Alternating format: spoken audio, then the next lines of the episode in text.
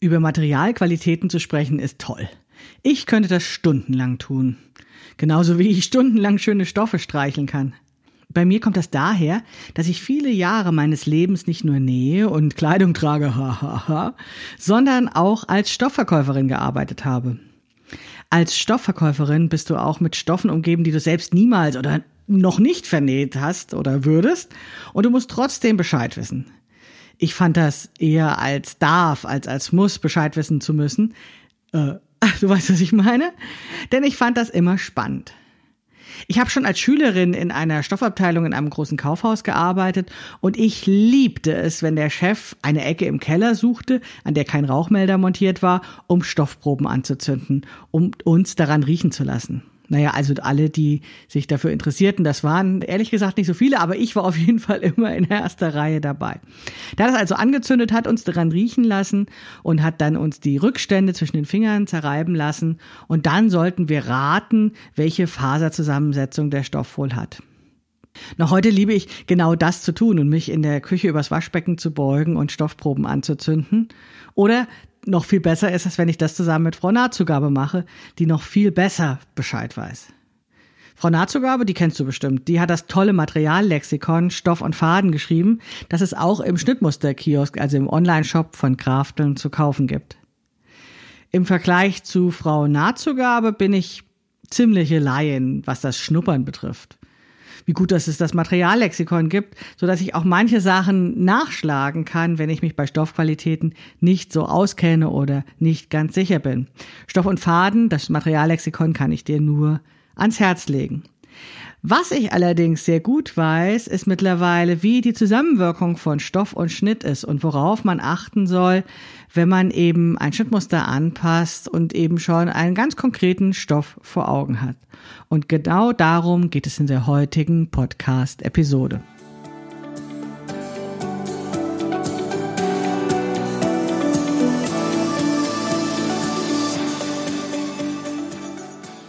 Hallo und herzlich willkommen zu Past, dem Podcast von Krafteln.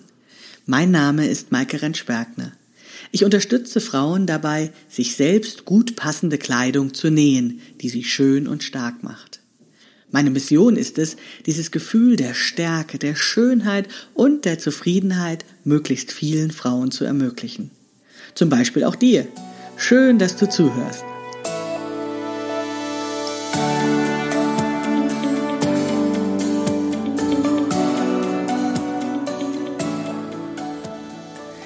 Hallo und herzlich willkommen zur 14. Episode des Past-Podcasts von Krafteln und damit der vorletzten Folge der ersten Staffel, in der es um das Thema Schnittmuster anpassen geht. Heute geht es um die Materialqualitäten und ich freue mich, dass du wieder zuhörst. Ich beginne erstmal mit der groben Einteilung der Stoffe in Webware oder Jersey. Oft höre ich ja die Formulierung Baumwolle oder Jersey, aber das ist Quatsch. Ne? Denn wenn du sagst Baumwolle oder Jersey, vergleichst du Äpfel mit Birnen. Baumwolle ist die Faser, ist das Material, aus der der Faden hergestellt ist. Und Jersey ist die Art und Weise, wie der Stoff gestrickt wird. Deswegen spreche ich von Webware oder Jersey. Denn auf der einen Seite handelt es sich um gewebte Stoffe, die auf einem Webrahmen hergestellt sind, oder eben um gewirkte oder gestrickte Stoffe, die dann elastisch sind, weil sie eben aus Maschen hergestellt werden. Aber dazu sage ich nachher noch mehr. Das heißt, ich spreche erstmal über den Unterschied, wie die Fasern zu Fäden und dann zu Stoff verarbeitet werden und nicht über die Rohstoffe, aus denen die Fasern hergestellt werden, weil das ist nochmal ein ganz anderes Kapitel. Wenn dich diese ähm, Stofffasern und die Qualitäten und die daraus entstehenden Stoffe noch mehr interessieren, dann komm doch gerne heute in mein Webinar mit Petra Hofer von dem Online-Shop Pippelinchen, mit der ich heute Abend am 6. März 2019 über Stoffe, über Blusenstoffe insbesondere rede. Okay, aber jetzt erstmal weiter mit der Webware. Du kennst wahrscheinlich Weben. Wahrscheinlich hast du schon mal einen Webstuhl gesehen, in dem Stoffe hergestellt wurden oder also vielleicht im Fernsehen oder auf Bildern oder vielleicht hattest du sogar einen als Kind einen Webrahmen. Ich hatte sowas zumindestens.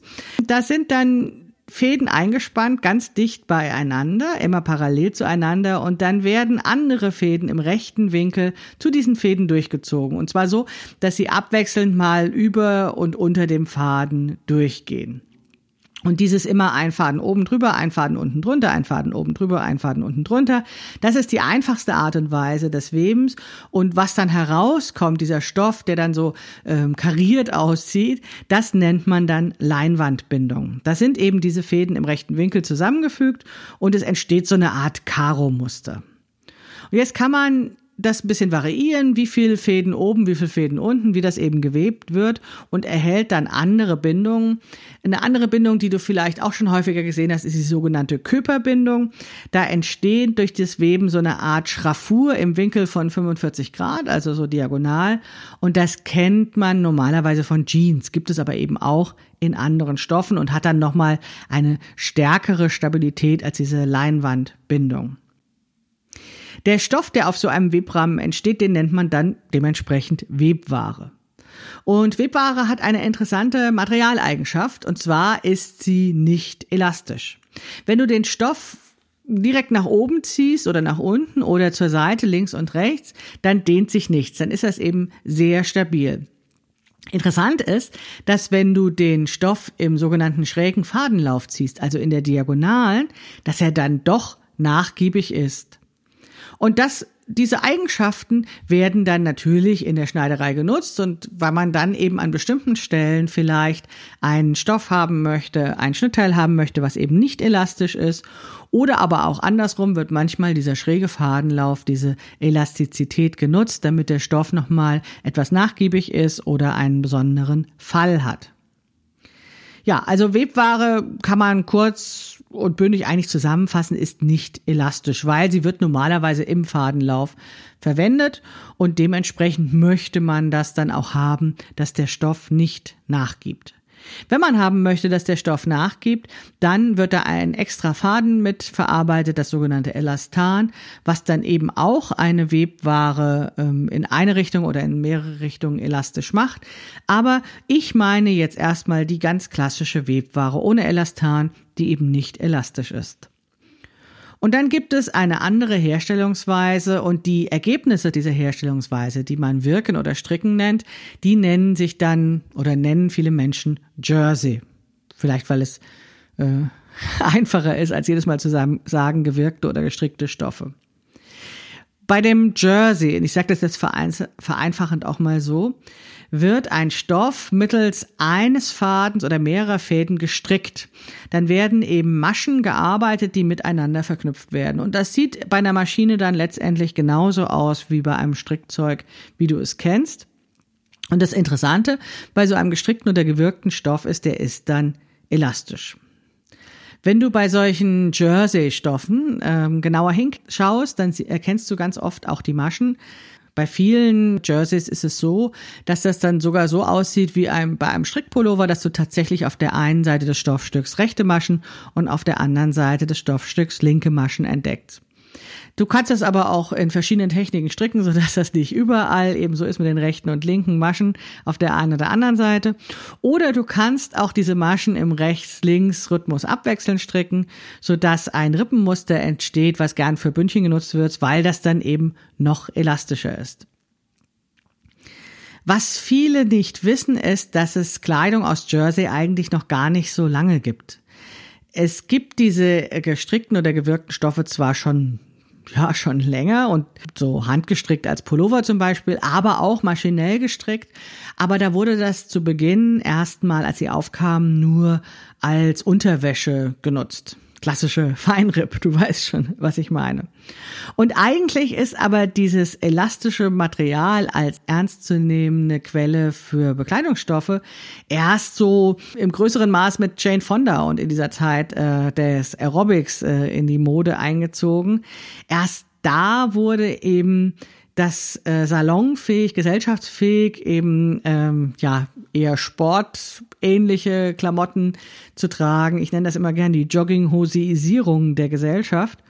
Und mittlerweile ist das ja tatsächlich so, dass wir permanent, dauernd jeden Tag Shirts tragen und das ganz normal finden, obwohl das ja noch gar nicht so lange her ist, dass James Dean voll der Revoluzer war in seinem T-Shirt.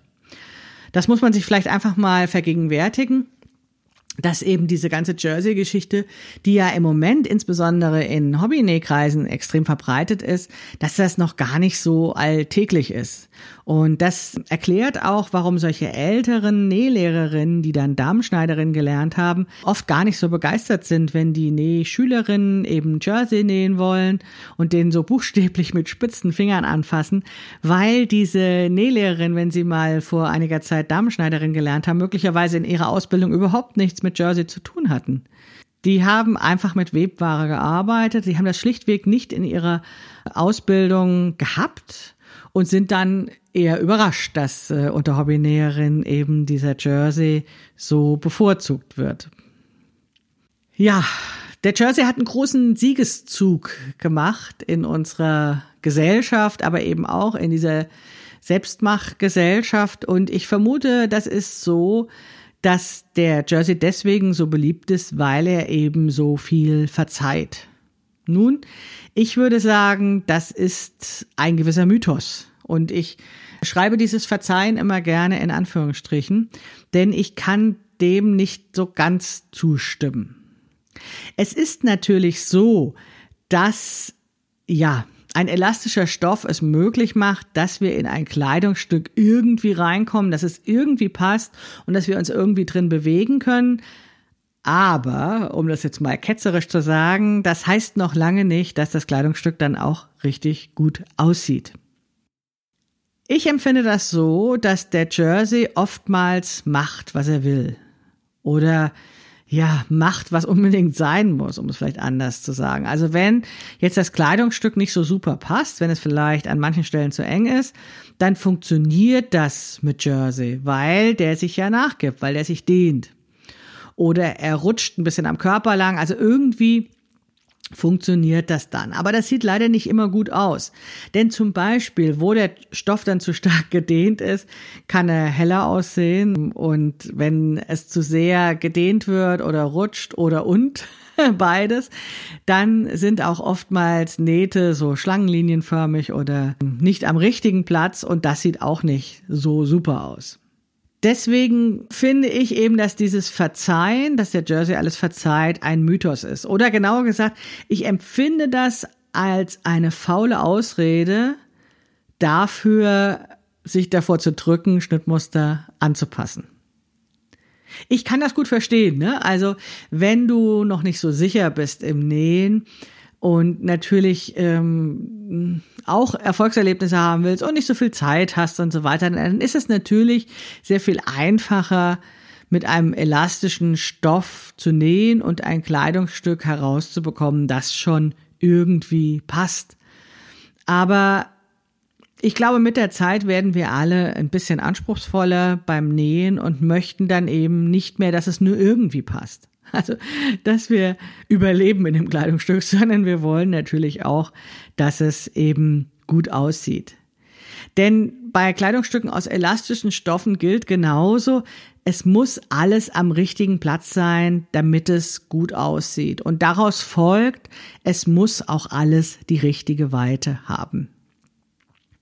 Klar macht es der Jersey irgendwie einfacher. Man muss trotzdem aber ein Schnittmuster kontrollieren und gegebenenfalls anpassen. Denn was nützt es, wenn du zwar in ein Shirt oder was auch immer für ein Kleidungsstück von aus Jersey wir jetzt gerade besprechen, wenn du in dieses Shirt oder Kleidungsstück reinkommst, wenn du dich bewegen kannst, wenn dann aber die Schulternähte schief sitzen oder der Armausschnitt irgendwie an komischer Stelle sitzt oder ein Brustabnäher, wenn er denn vorhanden ist, nicht auf die Brust zeigt, sondern irgendwo sitzt oder naja, wenn es keinen Brustabnäher gibt, dass es dann irgendwie massive Falten oberhalb der Brust am Armloch gibt. Oder, oder, oder. Ne? Oder die berühmten Schlangenlinien an den Seitennähten. Das sieht natürlich nicht toll aus. Und natürlich übertreibe ich jetzt bewusst. Ne? Also nicht jedes Kleidungsstück aus Jersey hat alle diese Passformfehler. Ich übertreibe jetzt bewusst, aber du weißt sicherlich, was ich meine. Das Schlimme an solchen Kleidungsstücken ist die Folge, dass wir uns irgendwie an diese Art von schlechter Passform gewöhnt haben. Wir sehen diese Passformfehler noch nicht mal so lange, bis wir von so Spaßbremsen wie mich darauf hingewiesen werden. Na, also, wenn ich ähm, diese ganze Kaufkleidung sehe mit diesen sehr merkwürdigen Armausschnitten und Ärmeln, die alles andere als gut passen und dann zur Mode erklärt werden, dass es eben irgendwelche komischen überhängenden Ärmel sind, ja, dann kann ich mich nur wundern. Und seitdem ich mich eben mit dem Thema Passform und Schnittanpassung beschäftige, kann ich das ehrlich gesagt äh, gar nicht mehr tragen und kaum noch ertragen.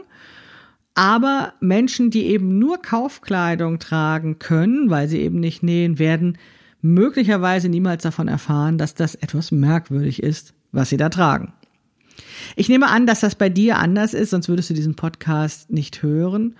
Und deswegen kommt jetzt eben die Spaßbremse Maike, die dich auf diese Passformprobleme hinweist und vielleicht dir auch, wie soll ich sagen, deine ganz große Liebe zu Jersey ein kleines wenig trüben wird. Aber ich verspreche dir, was du dann bekommst, ist eine Liebe zur Webware, der, von der ich ganz großer Fan bin. Und na, das ist ein ganz guter Ersatz, würde ich sagen. Ich mache mal weiter mit diesen negativen Eigenschaften von Jersey oder was der Jersey eigentlich die Verbreitung von Jersey gemacht hat mit uns und mit der Mode. Ja, seitdem eben so viel Jersey getragen wird, haben sich nämlich auch unsere Sehgewohnheiten bezüglich der Ärmel geändert. Bei elastischen Stoffen ist das so, dass Ärmel sehr eng, sehr körpernah geschnitten sein können und eben Bewegung trotzdem möglich ist. Und unsere Sehgewohnheit hat sich dahin entwickelt, dass wir mittlerweile das völlig normal finden, dass Ärmel so eng sind und das sogar als besonders schön empfinden, wenn Ärmel so eng sind. Nur vergessen wir natürlich, dass so ein enger Ärmel nur mit elastischen Stoffen möglich ist und sind dann verwundert oder erschrocken, wie weit ein Webware-Ärmel sein muss. Als ich damit begann, im Erwachsenenalter wieder zu nähen und dann eben äh, von schönen Tuniken träumte, also von Oberteilen aus Webware, die ich am Anfang meiner Erwachsenennähkarriere äh, nähte, da wunderte und ärgerte ich mich sehr darüber, dass diese Ärmel nicht passten. Also wenn ich dann dieses halbfertige Kleidungsstück ohne Ärmel anprobierte, passte es ganz wunderbar. Und kaum hatte ich die Ärmel eingesetzt, ging gar nichts mehr. Ich fühlte mich nicht wohl und im schlimmsten Fall konnte ich sogar die Arme nicht heben. Ich weiß jetzt ehrlich gesagt nicht mehr, ob das äh, vielleicht ein doofes Schnittmuster war ähm, oder ob ich vielleicht aus optischen Gründen irgendwie den Ärmel enger nähte oder oder. Also die genaue Ursache kann ich mich nicht dran erinnern. Ich kann mich allerdings dran erinnern, wie unbequem diese Tuniken aus Webware waren. Und ich kann mich auch daran erinnern, wie enttäuscht ich darüber war. Denn äh, natürlich wollte ich Kleidungsstücke nähen, in denen ich auch die Ärmel heben konnte. Und eine ähnliche Enttäuschung oder eine ähnliche schockiertes Gefühl hatte ich tatsächlich ein Jahr ein paar Jahre später, als ich das Kimono-Kleid aus unserer Kollektion, aus der entworfen von Frau Stocks ähm, und aber eben als Schnittmuster von Stocks für Krafteln, bei auch im Schnittmuster-Kiosk erhältlich, als ich eben dieses Kimono-Kleid zum ersten Mal nähte. Und ja, ich habe das dann äh, zugeschnitten und genäht und als ich das angezogen hatte und die weiten Ärmel sah, hatte ich ehrlich gesagt die Assoziation zu einem Hausmeisterkittel. Ja, das war eben einfach ungewohnt für mich. Ne? Ich war diese engen Shirtärmel gewöhnt und auf einmal hatte ich ein Kleid an mit sehr weiten Ärmeln, in denen ich mich allerdings herrlichst bewegen konnte. Ne? Also auf einmal waren alle diese Bewegungen möglich, die eben auch in elastischen Kleidungsstücken möglich waren und sogar eigentlich noch besser. Es war noch viel bequemer, weil ja eben auch nicht ein zu enger Armausschnitt irgendwie in der Achselschnitt und was weiß ich was noch alles ich sonst in Kauf genommen hatte bei Klamotten, die nicht gut passten. Ich hatte ein bequemes Kleid an, in dem ich mich gut bewegen konnte, was aber auf den ersten Blick für mich sehr ungewohnt ungewohnt, sehr ungewöhnlich aussah, weil ich einfach viele, viele Jahre lang überhaupt nichts mehr, kein Oberteil mehr aus Webware getragen hatte, außer vielleicht Jacken, aber eben kein, ähm, ja, kein Shirt, keine, ich hatte keine Bluse getragen oder sowas. Es ist einfach so. Webware beziehungsweise nicht elastische Stoffe, wenn diese zu einem Kleidungsstück verarbeitet werden, brauchen sie eine gewisse Weite und ich würde sogar so weit gehen zu sagen, eine ordentliche Weite, damit Bewegungen gut möglich sind. Und das müssen wir dann akzeptieren, wenn wir Webware nähen wollen. Und da kann ich dir nur dazu raten, diese gewohnten Sehgewohnheiten, naja, das war jetzt doppelt gemorbelt, also diese Sehgewohnheiten zu entlarven, da nochmal genauer auf den Grund zu sehen und die überhaupt zu entdecken und zu merken, das ist nicht Gesetz, dass ein Ärmel so und so sein muss, sondern das ist eine Sehgewohnheit, dass ich es schön finde, wenn ein Ärmel schmal ist und einen breiteren Ärmel eben nicht so schön finde. Also die Frage ist ja, warum finde ich das schön? Oder habe ich nie drüber nachgedacht? Oder kann das einfach nur sein, dass ich ganz unkritisch einfach das übernehme, was mir als Mode verkauft wird. Ja, was bedeutet das jetzt für Schnittanpassung? Zum einen geht es mir darum, dass du tatsächlich deine Sehgewohnheiten entlarvst und damit dann auch deine Ansprüche realistisch formulierst. Es geht eben nicht alles in Webware, was in Jersey funktionieren würde. Aber dafür hat die Webware eben ganz andere Materialeigenschaften und Vorteile, von denen ich dir dann später noch erzählen möchte. Ganz wichtig ist, wenn du in Webware nähst, beziehungsweise wenn du Schnittmuster anpasst, die für ein Webware-Kleidungsstück da sind, ist, dass du den Zugaben besondere Aufmerksamkeit schenkst. Wenn du jetzt eine treue Hörerin meines Podcasts bist, wirst du bemerken, dass ich zu Wiederholungen neige und auch schon das ein oder andere Mal von Zugaben gesprochen habe. Das liegt eben daran, dass es so wichtig ist. Ich möchte dich einfach für dieses Thema Zugaben sensibilisieren und so einen kleinen Warnhinweis in deinem Gehirn zu installieren, die Zugaben bei den Anpassungen nicht zu vergessen. Denn das kann schnell mal passieren, wenn wir ein Schnittmuster ausmessen und dies mit unseren Körpermaßen vergleichen. Das wäre ja nicht ausreichend, dann würden wir eine zweite Haut, eine Wursthaut nähen und das kann ja bei Webware überhaupt nicht funktionieren. Und es ist ja aber eben auch so, dass diese Zugaben, hm, ich sag mal, zu Recht als schwieriges Thema gelten weil das immer nur so Pi mal Daumenvorgaben gibt, welche Zugaben jetzt optimal wären. Und das ein wirklich schmaler Grad ist zwischen zu weit und sieht deswegen total bescheuert aus und zu eng und fühlt sich nicht gut an und ich kann mich nicht drin bewegen. Und wie bei so vielen Sachen äh, liegt eben genau die Wahrheit in der Mitte. Nur wo genau ist diese Mitte? Wie gesagt, das ist nicht ganz einfach zu bestimmen und es gibt da keine Tabellen, die wirklich eindeutige Empfehlungen dafür geben. Wenn, dann sind das ja auch von bis Empfehlungen und immer mit dem Hinweis versehen, es kommt darauf an. und es kommt eben auf so vieles an bei den Zugaben von deinem persönlichen Empfinden, von der aktuellen Mode, aber eben auch von der Materialqualität. Die gute Nachricht ist, dieses Gefühl für die Zugaben kannst du mit der Zeit entwickeln, wenn du ein Bewusstsein dafür hast, dass sie einfach notwendig und wichtig sind. Und je mehr Kleidungsstücke du hast, die dir gut passen, so dass du, wenn du ein Kleidungsstück in einer ähnlichen Stoffqualität nähst, einfach auf Erfahrungswerte von einem anderen Kleidungsstück zurückgreifen kannst, sprich die Fertigmaße nutzen kannst, um eben dein Schnittmuster anzupassen, also die Fertigmaße dieses anderen guten Kleidungsstückes. Jetzt ist es allerdings so, dass ich dir dazu rate, am Anfang eher großzügig zuzuschneiden. Und ich habe das auch schon mal im Podcast gesagt. Dabei geht es nicht darum, einfach eine größere Größe zu wählen, sondern äh, großzügig zuzuschneiden, diese Zugaben eher großzügig zu bemessen, weil es ja doch immer leichter ist, etwas enger zu machen, als noch etwas dran zu bekommen. Wichtig ist einfach, du darfst dieses Thema Zugaben am Anfang bei der Planung deines Projektes, beim Kontrollieren des Schnittmusters nicht vergessen, denn sonst ist am Ende kein Spielraum mehr da. mit dem du dann feintunen kannst, also dein Kleidungsstück, wenn es schon fast fertig ist, nochmal anpassen kannst. Ich bin deswegen so großzügig, was die Annahmen bezüglich der Zugaben bei Schnittanpassungen betrifft, weil mir klar ist, dass sich jeder Stoff anders verhält.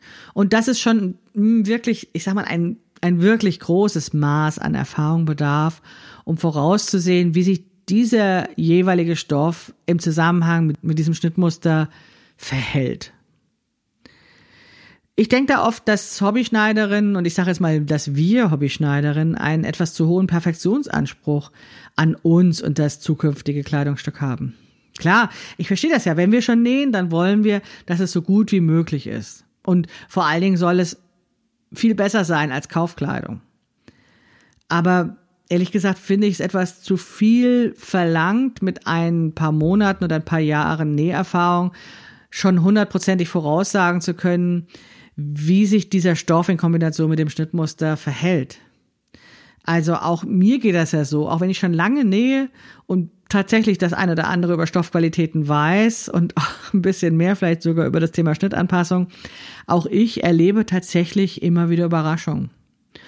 Und zwar auch dann, wenn ich zum Beispiel zwei Baumwollstoffe in Leinwandbindung nacheinander nähe, kann es trotzdem so sein, dass zum Beispiel das Probeteil, was ich aus einem günstigen Baumwollstoff genäht habe, sich ganz anders verhält als dann dieses endgültige Werk, was ich für einen besonderen Anlass nähen will, was zum Beispiel dann aus einem etwas teureren Baumwollstoff genäht ist, der aber zum Beispiel so ein bisschen merzerisiert ist, also die Baumwolle ein bisschen verhandelt ist, also ein bisschen glänzt und schwupps schon fällt das Kleidungsstück ganz anders, weil eben dieser Baumwollstoff zwar das gleiche Ursprungsmaterial hat, aber doch anders hergestellt wurde und sich anders verhält. Und jetzt habe ich noch gar nicht von sowas wie der ähm, dem Stoffgewicht, also der Schwere des Stoffes und dem Fallgerede, sondern einfach nur im Sinne von anders. Das heißt, es ist wirklich schwer, das vorauszusagen, wie der Stoff sich verhält. Und ich glaube, dass wir Hobbyschneiderinnen uns das manchmal ein bisschen schwer machen, wenn wir von uns verlangen, das alles voraussehen zu können. Ich persönlich bin ja gerne auf dem pragmatischen Weg unterwegs und überlege deswegen, was ich mit diesen Wünschen machen kann. Also wie ich damit umgehen kann, natürlich diese Wünsche nach Perfektion zu befriedigen und trotzdem einen gangbaren Weg zu wählen, bei dem ich nicht zwischendurch aus Frust wieder aufhöre. Und deswegen habe ich nicht den Anspruch, mit einer Schnittanpassung gleich 100 Prozent zu schaffen. Also nicht gleich diese perfekte Passform auf Anhieb zu erreichen, sondern nehme dieses Feintuning bewusst mit in Kauf.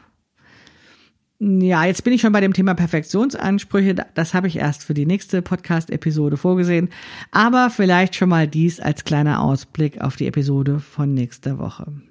Ich möchte jetzt erst nochmal zurückkommen auf den Unterschied zwischen Webware und Jersey.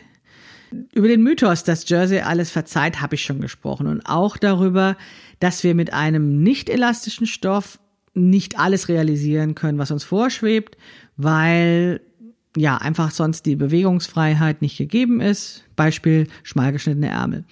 Aber ich finde ja auch, dass Webware eindeutig Vorteile hat, die diese Nachteile, dass eben nicht alles geht, wieder ausgleichen. Der erste Vorteil, den ich sehe, ist, dass Webware sich, wenn sie nicht allzu flutschig ist, sich wunderbar leicht vernähen lässt. Wenn ich beim Jersey sehr beachten muss, nicht zu sehr zu ziehen und so beim Nähen, kann man die Webware mehr oder weniger aufeinander legen oder aufeinander stecken und dann einfach zusammennähen. Aber wie gesagt, das hängt davon ab, wie flutschig die Webware ist. Was ich noch viel wichtiger finde ist, oder was ich sehr an der Webware schätze, ist, dass ich der Chef bin und nicht der Stoff. Denn ich kann Kleidungsstücke aus Webware modellieren, bis mir die Silhouette des Kleidungsstücks an meinem Körper gefällt. Und um das zu machen, um das, das Kleidungsstück zu modellieren, brauche ich sogenannte funktionsgebende Designdetails. Was ist das? Das sind zum Beispiel Abnäher, Falten, Kräusel oder aber auch Teilungsnähte. Diese Designdetails sind dazu da, um einen zweidimensionalen Stoff so in Form zu bringen, dass er um einen dreidimensionalen Körper möglichst schön passt. Und um eben dann an bestimmten Stellen Weite zu reduzieren, damit sie an anderer Stelle zur Verfügung stehen, brauchen wir solche funktionsgebenden Designdetails wie Abnäher, Falten, Kräusel oder Teilungsnähte. Wenn diese Designdetails vorhanden sind, können wir eben diesen zweidimensionalen Stoff um den dreidimensionalen Körper drapieren, sodass eben eine Silhouette entsteht, die uns gut gefällt. So, was heißt das jetzt für die Schnittanpassung bei Webware? Wie gesagt, wir brauchen diese Designdetails, wenn wir nicht einen Sack nähen wollen, der einfach nur irgendwie an uns runterhängt. Das heißt bei den Schnittanpassungen, dass wir nicht nur darauf achten müssen, dass das Schnittmuster oder das Kleidungsstück insgesamt und an allen relevanten Körperstellen breit genug ist, weit genug ist, damit wir überhaupt hineinkommen, Luft bekommen und uns bewegen können. Wir müssen auch clever mit diesen formgebenden Designdetails spielen, damit dann das Kleidungsstück die gewünschte Form bekommt. Dabei müssen wir in erster Linie darauf achten, dass diese Designdetails an den richtigen Stellen sitzen sind sie nämlich nicht an den richtigen Stellen, sind sie irgendwie verrutscht, weil wir stur nach der Anleitung gearbeitet haben und die Abnäher einfach genau an die Stelle gemacht haben, wo sie im Schnitt vorgesehen sind, statt zu gucken, wo sie für unseren Körper wirklich gut passen könnten, dann sieht das blöd aus. Wenn diese Abnähe oder auch eine Teilungsnaht, Falten oder Kräusel an der falschen Stelle sitzen, dann ist eben dieser Stoff nicht schön in Form gebracht, sondern beult an Stellen, wo er nicht beulen soll oder Falten springen zu weit, unangenehm auf. Das haut dann einfach nicht hin, um es mal so zu sagen. Deswegen müssen wir unbedingt ein Schnittmuster mit Hilfe unserer senkrechten Maße kontrollieren, um herauszufinden, ob diese Design-Details für uns an der richtigen Stelle sind, denn sonst äh, ja, können wir uns die auch sparen, sonst sieht das einfach nichts aus. Mit den waagrechten Maßen kontrollieren wir dann, ob die notwendige oder die, die richtige Weite für uns in dem Kleidungsstück dann auch vorhanden ist. Also wir haben vorher gecheckt, ob dieses Designdetail an der richtigen Stelle ist und wir haben dieses Designdetail ja, um eine bestimmte Weite zu erzeugen und dann nehmen wir eben diese waagrechten Maße, um eben die Weite zu optimieren. Und dann fängt sozusagen die Spielerei erst an. Dann wird es erst spannend, denn damit designen wir das zukünftige Kleidungsstück. Und ich sage jetzt ganz bewusst Design, auch wenn du dich gar nicht als die Designerin siehst. Denn diese Arbeit dann eben mit diesen Weiten zu spielen, die durch diese Designdetails erreicht werden, das ist eine Arbeit, die uns kein anderer Designer, keine andere Designerin abnehmen kann, egal wie gut ausgebildet sie oder er ist, weil die eben schlichtweg unseren Körper nicht kennen. Und auch nicht wissen, mit welchem Stoff genau wir jetzt dieses Kleidungsstück nähen wollen. Das heißt, jetzt kommt wieder die Erfahrung mit ins Spiel, die Freude am Ausprobieren und auch die Akzeptanz, dass ein Feintuning fast immer nötig ist, weil eben es jetzt nicht nur darauf ankommt, dass ein Designdetail an der richtigen Stelle ist, sondern eben auch, dass sich dann der Stoff, das Kleidungsstück genau so verhält, wie wir das wollen. Und deswegen gehe ich ganz fest davon aus, dass wir dieses Feintuning brauchen, dass wir nicht nur ein Schnittmuster anpassen müssen, sondern eben auch am halbfertigen oder fast fertigen Kleidungsstück nochmal eine Feinabstimmung, eine Korrektur, eine Verbesserung machen können, damit eben die speziellen, die spezifischen Eigenschaften des Stoffes, die wir benutzen, eben dann nochmal berücksichtigt werden können, damit eben dieses Kleidungsstück besonders gut sitzt. Worüber ich jetzt noch gar nicht gesprochen habe im Zusammenhang mit Materialqualitäten, mit Stoffqualitäten, sind tatsächlich die Eigenschaften der einzelnen Faser. Die sich ja doch auch ähm, extrem unterscheiden, sowohl was dann das Temperaturempfinden in dem Stoff als auch der Umgang mit Feuchtigkeit oder aber wie, wie fließend, wie flutschig ein Kleidungsstück ist, auswirkt. Du siehst, da gibt es dann nochmal eine ganz große Bandbreite an Möglichkeiten, wie du eben mit verschiedenen Stoffqualitäten eben die Eigenschaften deines zukünftigen Kleidungsstücks beeinflussen kannst. Das würde jetzt aber zu weit gehen und hat ja auch eigentlich gar nicht so viel mit den Schnittanpassungen zu tun. Immer dann, wenn wir mit der Brille der Schnittanpassung auf die Materialqualitäten draufschauen, unterscheiden wir einfach in elastische und nicht elastische Stoffe und überlegen, was getan werden muss, damit eben ja Bewegung und äh, Bequemlichkeit in einem Kleidungsstück möglich ist und es auch noch gut aussieht. Und deswegen habe ich mich jetzt in dieser Podcast-Episode fokussiert auf diesen Blickwinkel auf Stoffe, also eben auf die Frage, wie elastisch, wie nachgiebig ist ein Stoff und was kann ich ja damit machen oder was muss ich beachten. Vielleicht abschließend noch ein Wort zu dem Thema Elastan. Heutzutage gibt es ja bei Kaufkleidung, aber eben auch bei vielen Stoffen kaum noch die Möglichkeit, sich gegen Elastan zu entscheiden.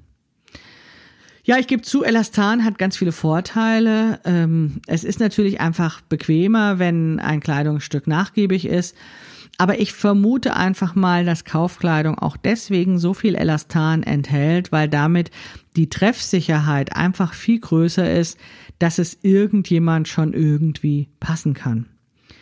Wir wissen ja, die Herstellerinnen von Kleidung kennen die Kundinnen nicht und dementsprechend, wenn sie eben aber das trotzdem verkaufen wollen, müssen sie irgendwie ihre Treffsicherheit erhöhen, sodass das irgendwie schon passt. Und das ist natürlich mit Elastan sehr viel besser.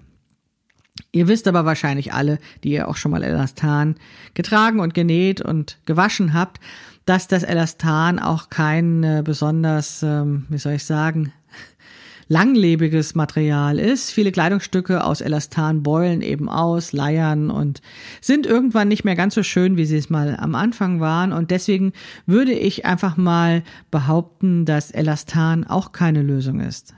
Und damit komme ich dann wieder auf das zurück, was ich vorhin als den Mythos Jersey bezeichnet habe. Ich bin ein ganz großer Fan von Webware deswegen, weil ich die Kontrolle über ja, das Verhalten des Stoffes bei dem Kleidungsstück habe. Ich möchte mich einfach nicht ausliefern, also weder dem Elastan, was dann irgendwann an Qualität nachlässt, äh, noch äh, dem Glück, dass der Jersey das schon irgendwie richten muss. Und deswegen bin ich eben großer Fan von Webware, weil ich eben mit Webware und ein bisschen Gehirnschmalz, ein bisschen Schnittanpassung, Kleidungsstücke zaubern kann, die eben passen und die auch ja erstmal passend bleiben, weil eben das Kleidungsstück in Form bleibt, so wie ich das haben möchte. Aber Natürlich, wenn ich Webware vernähe und kein Modell Litfaßsäule, keinen Sack nähen möchte, dann muss ich ein Schnittmuster anpassen. Punkt. Ich muss ein Schnittmuster anpassen. Und ehrlich gesagt ist das ja gar nicht so schlimm. Na, also ihr habt jetzt schon einiges von mir gelernt zum Thema Schnittmuster anpassen. Es sind zusätzliche Minuten, die wir investieren, um einen Schnitt für uns zu einem Maßschnitt zu machen. Aber ich glaube ganz fest, dass diese zusätzlichen Minuten, auch wenn sie mich oftmals annerven, zugegebenermaßen, weil ich natürlich auch ratzfatz ein neues Kleidungsstück haben will, ich glaube, dass sich diese Zusatzinvestition an Zeit tatsächlich lohnt. Und es wird ja mit der Zeit auch immer weniger Aufwand, weil wir schneller werden und vor allen Dingen, weil wir unsere üblichen Änderungen kennen oder auch einfach gut passende Schnitte, die wir schon für uns angepasst haben, einfach nochmal nähen, weil wir so begeistert sind, wie großartig dieses Kleidungsstück geworden ist. Ja, wenn ich dich jetzt überzeugt habe, Schnittmuster anzupassen, dann äh, mach's doch einfach mal. Probier es aus. Im Prinzip kann gar nicht viel passieren, denn die gute Nachricht ist ja, immer dann, wenn du deine eigenen Maße verwendest, kann es ja eigentlich nur besser werden, als wenn du sie nicht verwenden würdest. Ist doch logisch, oder? Alles andere wäre ein reines Glücksspiel. Das heißt, schau deinen Körper an, schau, wo die relevanten Stellen sind, misst dich aus und überlege, wo du das Schnittmuster anpassen musst. Und dann kann es eigentlich nur besser werden. Du musst es nur einfach mal versuchen. Wenn du dich das jetzt noch nicht traust, dann komm gern in einen meiner Online-Kurse oder buche eine Einzelberatung bei mir. Dann können wir das gern mal gemeinsam machen, egal ob in Hamburg-Altona oder aber auch online über das Internet. Das geht übrigens auch sehr gut, dass ich dich dabei begleite und berate. Und dann wirst du es einfach mal machen und wirst mit ganz großer Wahrscheinlichkeit erleben, wie großartig das ist, Kleidung zu tragen, die gut passt und die dich damit schön und stark macht. Ja, das war's für heute zum Thema Schnittanpassung und Materialqualitäten. Ich wünsche dir eine schöne Woche und wir hören uns bis bald. Deine Maike Rentschbergner.